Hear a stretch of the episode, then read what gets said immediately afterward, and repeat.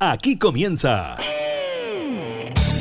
La Cámara en la Radio, edición Teletrabajo.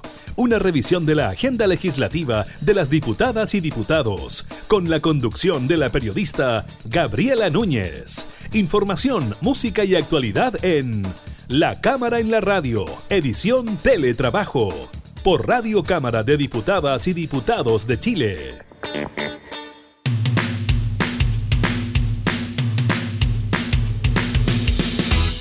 ¿Qué tal? ¿Cómo están? Bienvenidos a un nuevo programa de la Cámara en la radio. Los acompañamos en estos días en que nuestro país sigue en confinamiento producto de la pandemia del COVID-19. Estaremos hablando de eso, de los datos entregados por el Ministerio de Salud. También estaremos conversando con el diputado de Renovación Nacional, Hugo Rey, sobre su voto a favor al proyecto que permite el retiro del 10% de los fondos de las AFP. Estaremos revisando las proyecciones económicas para el país y también en el protocolo en el que está trabajando el Ministerio de Educación para el retorno a clases. Se habla incluso de horarios diferidos para el ingreso de los estudiantes. Iniciamos de inmediato la cámara en la radio en teletrabajo.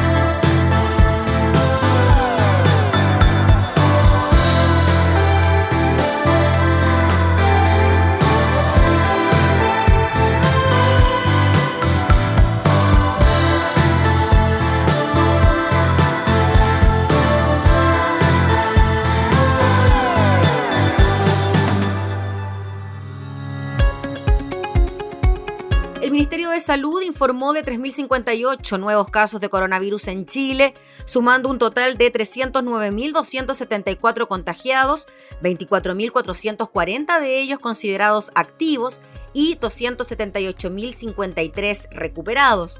Las cifras muestran que la mejoría continúa, son positivas, dijo el ministro Enrique París. La variación de casos confirmados a nivel nacional es de un menos 14% en 7 días y de un menos 35% en 14 días, afirmó el ministro. En tanto, se inscribieron 99 fallecimientos por COVID-19 en la última jornada en el registro civil, por lo que ya son 6.781 las víctimas fatales de la pandemia según los criterios del balance diario de la autoridad. En el balance del día de hoy, estuvo presente el ministro de Bienes Nacionales, Julio Isamit, quien anunció que existirá un visor de casos con COVID que reportará a los contagiados por kilómetro cuadrado. El gobierno anunció que el visor de casos COVID-19 reportará contagiados por kilómetro cuadrado. Ya lo decíamos, la información fue entregada por el ministro de Bienes Nacionales, que dijo el secretario de Estado, a contar del 19 de marzo se activó un grupo de trabajo para la emergencia y que generaron visores territoriales han servido de insumo. Dado al éxito del visor es que hemos generado un nuevo visor territorial que permitirá que las familias conozcan casos activos por kilómetro cuadrado. Hasta hoy la plataforma disponible en la página web del Ministerio de Salud aporta datos específicos de casos activos, confirmados, de nuevos casos, exámenes realizados, hospitalización y UCI, pacientes fallecidos, usuarios en residencias sanitarias, pacientes críticos y de los conectados a ventilación mecánica. Además, se puede seleccionar por región y comuna para el desglose de la información de cada una de las localidades. El visor territorial fue anunciado el pasado 23 de abril. Queremos facilitarle el acceso a todos los ciudadanos que requieran saber sobre el COVID-19 en nuestro país. Sabemos, dijo en esa ocasión el ministro del Interior Gonzalo Blumel, que es clave para la toma de decisiones y para el cuidado de todos. Mientras que su par de bienes nacionales, Julio Samit, señaló ese mismo día que hemos seguido el modelo de otras plataformas internacionales altamente valoradas por la ciudadanía. Estamos convencidos que si las personas cuentan con mayor información, podrán tomar mejores decisiones, podrán ser más responsables, más solidarios y en definitiva ayudar a cuidarnos entre todos.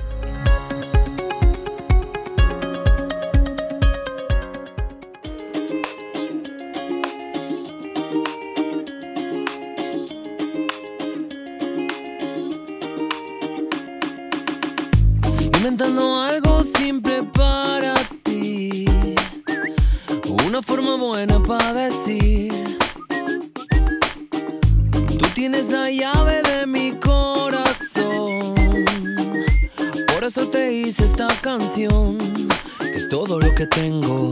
Cada palabra que escribo tiene sentido para mí. Cada palabra que escribo sé que te gusta hacer las cosas bien. Quiero intentarlo yo también. Tú tienes la llave de mi corazón. Por eso te hice esta canción, que es todo lo que tengo. Cada palabra que escribo tiene sentido para mí. Cada palabra que escribo llega a su destino. Quiero llegar a ti. Esta canción es lo que tengo. Quiero llegar a ti. Quiero llegar a ti. Esta canción es lo que tengo. Oh. Yo sé que te gusta bailar reggaeton, comer papa frita y hacer el amor. Que te gusta hacer las cosas bien. Quiero intentarlo yo también. Es todo lo que quiero. Cada palabra que escribo tiene sentido para mí. Cada palabra que escribo llega a su destino. Quiero llegar a ti. Esta canción es lo que tengo. Quiero llegar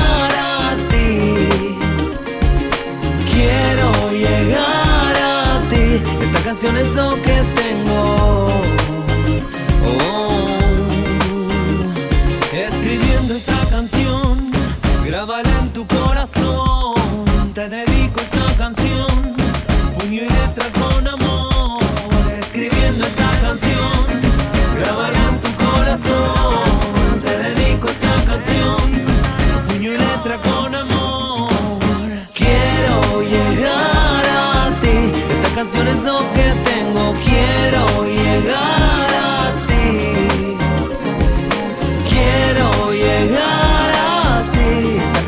que tengo.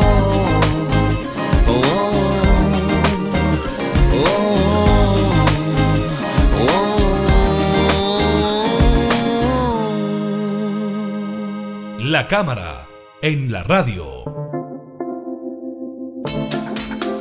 El tema de esta semana tiene que ver con la aprobación en la Cámara de Diputados de un proyecto de ley que permita hasta el 10% de retiro de los fondos de AFP. Esto como una ayuda directa principalmente a los sectores de la clase media. Vamos a hablar con uno de los parlamentarios que votó a favor de esta iniciativa, el diputado de RN, Hugo Rey. Muchas gracias, diputado, por recibirnos. Hola, Gabriela. Muchas gracias por la invitación de poder compartir con ustedes. Gracias, diputado.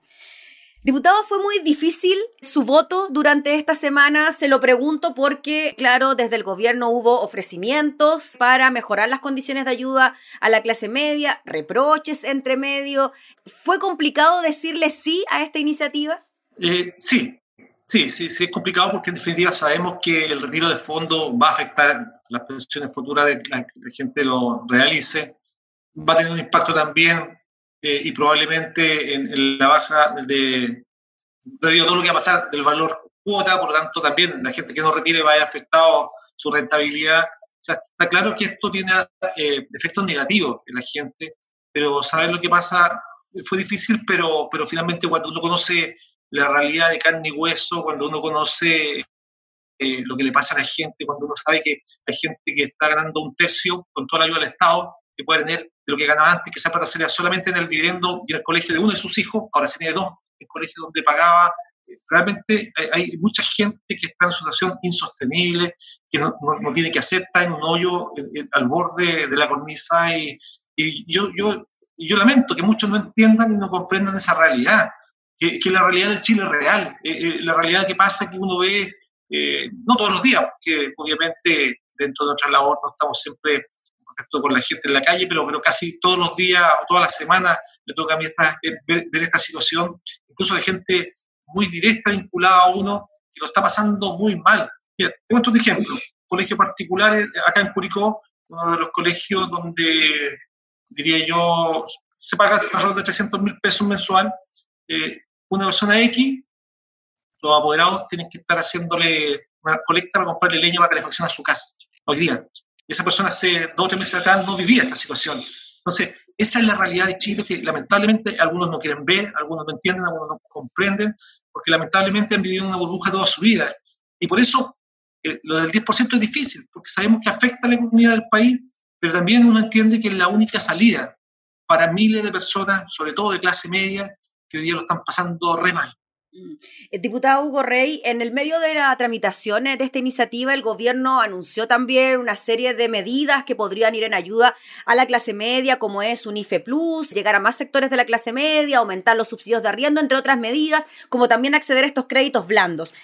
¿Usted cree que esas medidas siguen siendo insuficientes principalmente para la clase media que usted nos está describiendo, aquella que sí tenía un buen pasar antes del estallido social o de la pandemia y que ahora simplemente no le está alcanzando para vivir? Sí, yo creo que todavía falta para llegar obviamente a cubrir, no al 100%, pero parte importante de las necesidades que, estas familias tienen y también porque no sabemos qué finalmente va a pasar. Recordemos lo que pasó con el FUGAPE, donde muchas empresas pymes postularon y el gran reclamo de las pymes hoy día, de hecho estuve hace una semana atrás en Constitución y la gente reclamaba muchísimo, los pequeños empresarios eh, que no están accediendo a ningún fondo, ni siquiera los fondos de Cercotec. Entonces, finalmente cuando vemos la realidad que el 82% de las empresas rechazadas para FUGAPE son pymes, uno dice, ¿qué pasa? La plata no está llegando a todos los que llegar. Tenemos un proyecto, una idea de, eh, de cómo va a llegar los recursos a la gente, muy bonita en el papel, en la pizarra, en el Excel, pero en la práctica no está llegando. Entonces, yo no sé si efectivamente las propuestas que está haciendo el gobierno, que aparentemente, o por lo, que uno ve de primera, eh, son buenas, no suficientes, pero son buenas, es un esfuerzo importante, claro que lo es, pero no sabemos si van a llegar a todas las personas que realmente ya lo necesitan. Y ese, esa es la cuestión, ese, ese es el problema, que la gente el problema lo tiene hoy día. Hoy día la gente está en una situación de verdad con la soga del cuello. Y si no queremos ver eso, yo lo lamento en el alma, pero yo voy a seguir apoyando esta iniciativa que sé que no es la mejor, que sé que va a afectar a muchos, pero también sé que la clase media es la única posibilidad que tiene hoy día de salir del hoyo en que se encuentra. Claro, es una alternativa quizás más rápida y expedita a la hora de que uno tome la decisión si realmente necesita o no esas platas para enfrentar la emergencia. Diputado, hay que mencionar también de que se crea un fondo solidario con esta iniciativa que si bien no repone la totalidad de los recursos sacados para enfrentar la emergencia, de alguna manera palea lo que usted o lo que alguna persona pueda retirar del fondo, ¿no? Sí, lo que pasa es que es un fondo que, los diputados que presentaron el proyecto dicen aquí hasta el fondo, pero nadie asegura que alguien le va a inyectar un peso a ese fondo. Por lo tanto, eh, yo creo que el proyecto tiene varias falencias, eh, es un proyecto que se puede mejorar. De hecho, un proyecto abierto a todos los que quieran sacar el dinero y, eh, no sé, pues, el, el, el dueño de, de, un local que recibe 8 millones de pesos mensuales, incluso hoy día, que tiene 40 millones de pesos en la AFP, ¿por qué va a sacar 4 millones 300? Si no le falta. Sigue manteniendo su ingreso y le hace un daño al país, ¿se justifica? Eso no se justifica. Hay gente que está recibiendo hoy día aportes importantes, que está cubriendo el 100% de su sueldo, ¿se justifica que ellos lo saquen? Entonces, yo creo que esto tiene que estar apuntado más a quienes no reciben el beneficio del Estado o a quienes han visto tan disminuido su ingreso que ni siquiera con otros aportes del Estado hoy día pueden suplir parte de lo que era su vida normal. Yo creo que ahí ese es el foco. Y yo me centraría ahí en ese ámbito porque el proyecto en sí, claro, no es bueno, hay que reconocerlo, el proyecto en sí no es bueno y lo apoyé porque es la idea de legislar y espero que en el trabajo legislativo eh, se pueda mejorar. Claro, usted lo que propone entonces es que sea un poquito más restrictivo y aquellas personas que no han visto reducido su salario, pues bien, no tengan la posibilidad de sacar esos fondos. Claro, efectivamente. O quienes no reciben ayuda del Estado también, que esa también puede ser eh, una alternativa. Diputado, le quería preguntar por la determinación de algunos colegas de su partido de salir de la bancada de Renovación Nacional precisamente por este tema. ¿Cómo ve usted esa decisión? Bueno, es difícil, es difícil, difícil. Compartimos con ellos día a día. Eh, estoy con uno de ellos, que es Lucho Pardo, que es una persona muy sensata, eh, pero lo entiendo. se sienta al lado mío en, la Cámara y obviamente que tiene una postura distinta. No, no, no entiende nuestra postura, eh, muchos están obviamente cerrados con la postura del gobierno, pero, pero lamentablemente cuando, cuando a uno le toca de cerca ver a gente que lo está pasando mal, eh, yo vengo de clase media mi papá fue funcionario público, yo estudié en un colegio municipal, en el liceo de hombres de acá de, Curicó, he hecho mi vida con, mucha gente que me rodea de, ese tiempo todavía, aún siguen vinculados a mí, grandes amigos por, por otra parte, algunos le ha ido muy bien, a otros no tan bien, otros están luchando todos los días, y, conozco esa experiencia, entonces no lo están pasando bien, ellos lo están pasando muy mal. Yo no le puedo dar la espalda, yo sé que esto puede provocar a veces un quiebre con algunos colegas parlamentarios, pero yo no le puedo dar la espalda a la gente que yo represento. Yo, yo de verdad creo representar a la clase media, hoy día yo necesito un salvavidas. Y si el gobierno no logra, por distintos motivos, porque no están los recursos, porque está imposibilitado desde el punto de vista, obviamente, económico, como estaba diciendo, de poder llegar a toda esa gente, bueno, démosle al menos una posibilidad a ese segmento que no va a recibir aporte ni ayuda suficiente para salir adelante. Están muchos con las casas, yo creo que se las van a arrebatar pronto, ¿no es cierto? Van a tener que sacar a su hijo de los colegios, no están pudiendo desarrollar muchas de las cosas o, deudas que tenían que están en realidad lo están pasando pésimo. Entonces, yo creo que esta es la única salida que hay, que no existe otra por parte del gobierno. Mm. Diputado Borray, finalmente, frente a este tema, ¿cómo ve usted el trámite en el Senado de esta iniciativa? ¿Cree que efectivamente pueda ver eh, la luz este proyecto? Se lo menciono por el gran interés que hay de la ciudadanía. Hubo miles de personas viendo la señal del canal de la Cámara, por YouTube, por Facebook, etcétera. Entonces hay mucho interés en esta iniciativa. ¿Qué cree usted que va a pasar en el Senado? Sí, a ver, yo, yo conozco la postura de, algunos senadores de, Renovación Nacional que van a rechazar de plano esto, pero también conozco de otros senadores como Juan Castro que está analizando la situación y que está viendo la, posibilidad de aprobar si es que no había ayudas contundentes para la clase media, lo mismo que el senador Sandoval de la UDI. Por lo tanto, hay senadores eh, del oficialismo que si no existen los apoyos y la ayuda suficiente para la clase media, eh, van a votar a favor. Saben que no es lo mejor, pero también saben que es la única posibilidad que tiene mucha gente de salir del hoyo en que se encuentran. ¿Es preferible esto, diputado, esta medida, a que se vean disminuidas en algún porcentaje las pensiones en un futuro? O sea, si yo hoy día no tengo cómo calefaccionar mi casa, si yo hoy día no tengo cómo pagar el, dividendo, si yo hoy día no tengo eh, cómo seguir pagando el estudio de, mis hijos y me da la posibilidad de tener menos cuatro o cinco meses eh, de alivio, por mientras que el país se recupera y la posibilidad de volver a empezar, porque muchos de ellos también son emprendedores y hoy día no están vendiendo nada. O sea, yo creo que puede ser la salida, puede ser la salida para ellos. Puede que algunos, claro, se demore mucho más tiempo en recuperarse, puede que vuelvan nuevamente a caer en esta situación, pero es el alivio para hoy día. La pensión futura, bueno, será más adelante, muchos de ellos podrán a lo mejor, después de esto, podrán antes de una muy buena situación económica, podrán disponer de más recursos para paliar el déficit que puede quedarle respecto a la proyección que tenían de pensión de vejez, pero hoy día es la única salida y el único salvavidas que tienen. Muy bien, pues diputado Hugo Rey, le agradecemos enormemente por el contacto y por hablar de este tema junto a nosotros. Que esté muy bien. Bien, gracias a usted. Un abrazo. Adiós. Gracias. Era el diputado Hugo Rey de Renovación Nacional hablando sobre el proyecto que permite el retiro del 10% de los fondos de las AFP.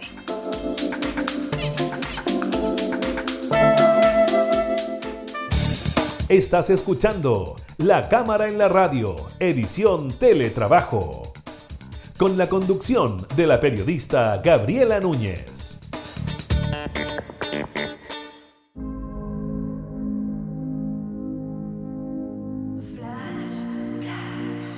No se puede dar andú, ni volver a la simpleza que me quite la tristeza. No hay nadie como tú compartiéndome canciones, pero son más los errores que ilusiones.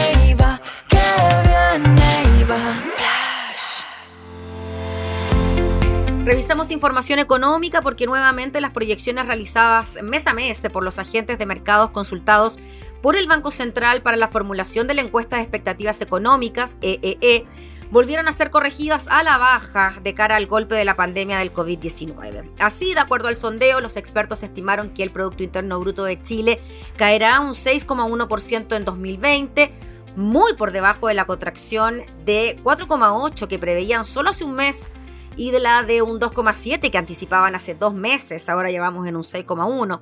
Respecto al IMASECA, el índice mensual de actividad económica de junio, los consultados calcularon que habría anotado un desplome de un 16,1%, ubicándose en un terreno aún más negativo que la histórica caída de un 15,3 registrada en el mes de mayo. En cuanto al crecimiento del tercer trimestre, es decir, los meses comprendidos entre julio y septiembre, los expertos estimaron que la economía se contraerá un 10%. Para las proyecciones del PIB de 2021 y 2022, los analistas volvieron a subir sus pronósticos y el promedio de las respuestas apuntó a que el próximo año la actividad se expandirá un 4,7%. Por el lado del índice de precios al consumidor, IPC, los agentes de mercado pronosticaron que anotará una nula variación en julio, mientras que para agosto adelantaron una subida del 0,1%. A diciembre de 2020, la inflación se ubicaría en un 2%, bajo el 2,4% que los encuestados anticipaban en el sondeo anterior. De acuerdo a la encuesta de expectativas económicas, la tasa de política monetaria se mantendría en su mínimo técnico de 0,5% por al menos 17 meses más y subiría al 1% dentro de los próximos 23 meses.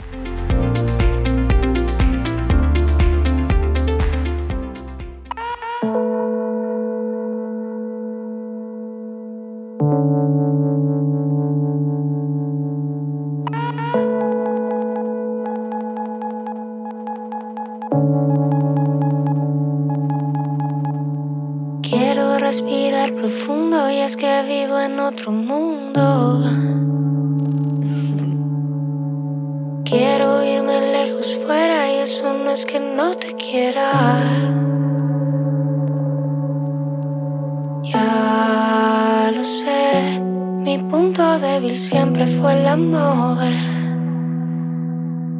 Me asusté, por eso es que hoy yo te pido perdón mil veces.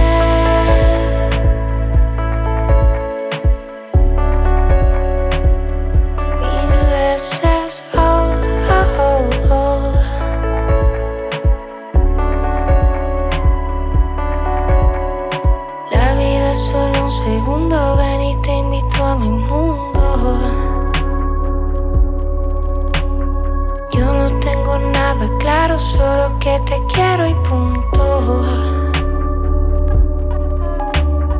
Lo intenté, mi vida te lo juro, lo intenté.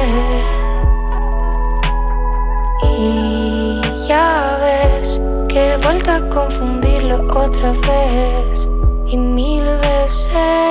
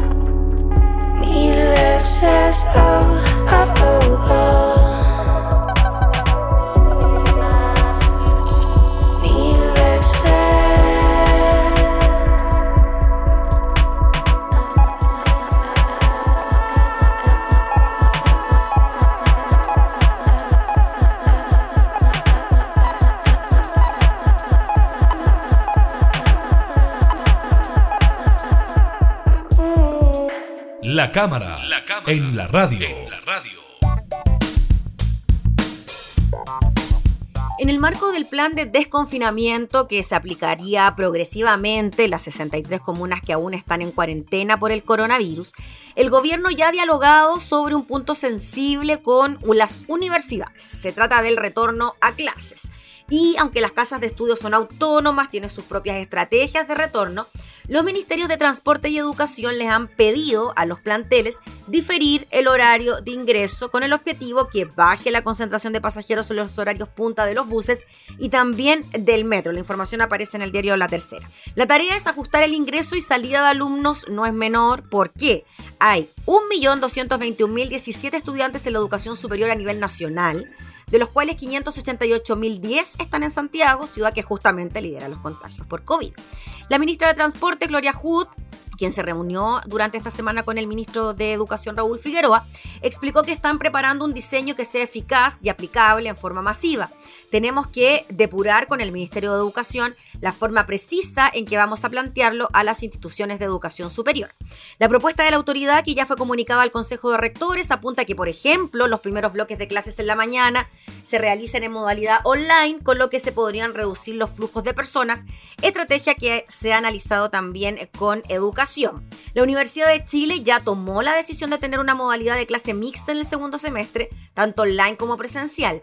En el caso de que se las actividades presenciales, aún no hay fecha definida, Primero, se evaluarán las condiciones sanitarias. La universidad informó que la Vicerrectoría de Asuntos Académicos ha sugerido que se puedan realizar clases presenciales entre las 10 de la mañana y las 5 de la tarde con el propósito de disminuir al máximo el riesgo de exposición al contagio de COVID, evitando precisamente los horarios punta del transporte.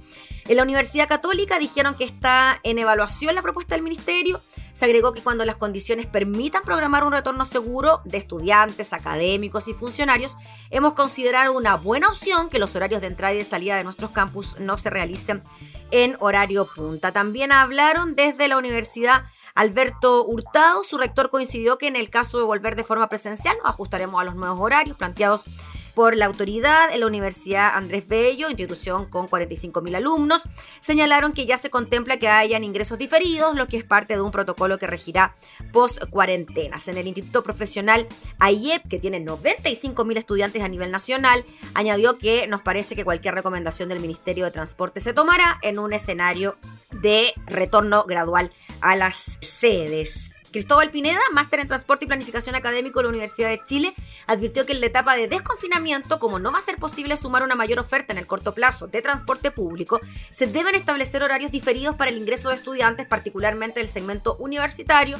Es una muy buena idea para aplanar la curva de demanda. Eso, dicen, podría desplazar los viajes desde las horas punta hacia los periodos menos cargados, logrando que no se sature el sistema y permitiendo un mayor distanciamiento, dicen los expertos.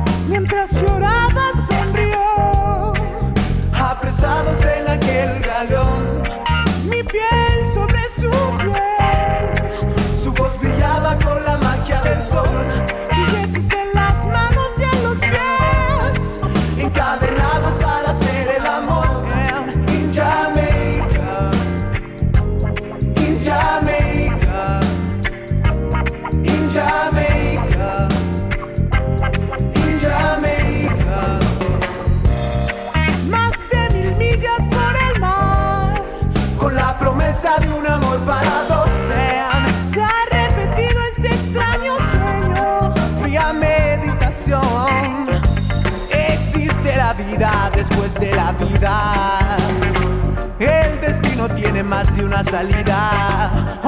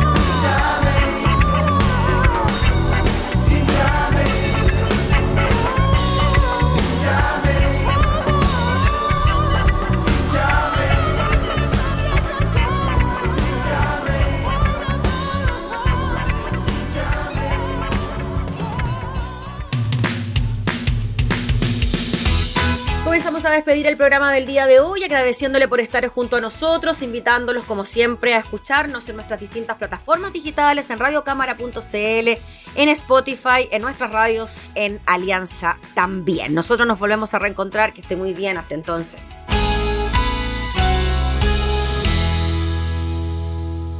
Hemos presentado La Cámara en la Radio, edición Teletrabajo una revisión de la agenda legislativa de las diputadas y diputados, con la conducción de la periodista Gabriela Núñez.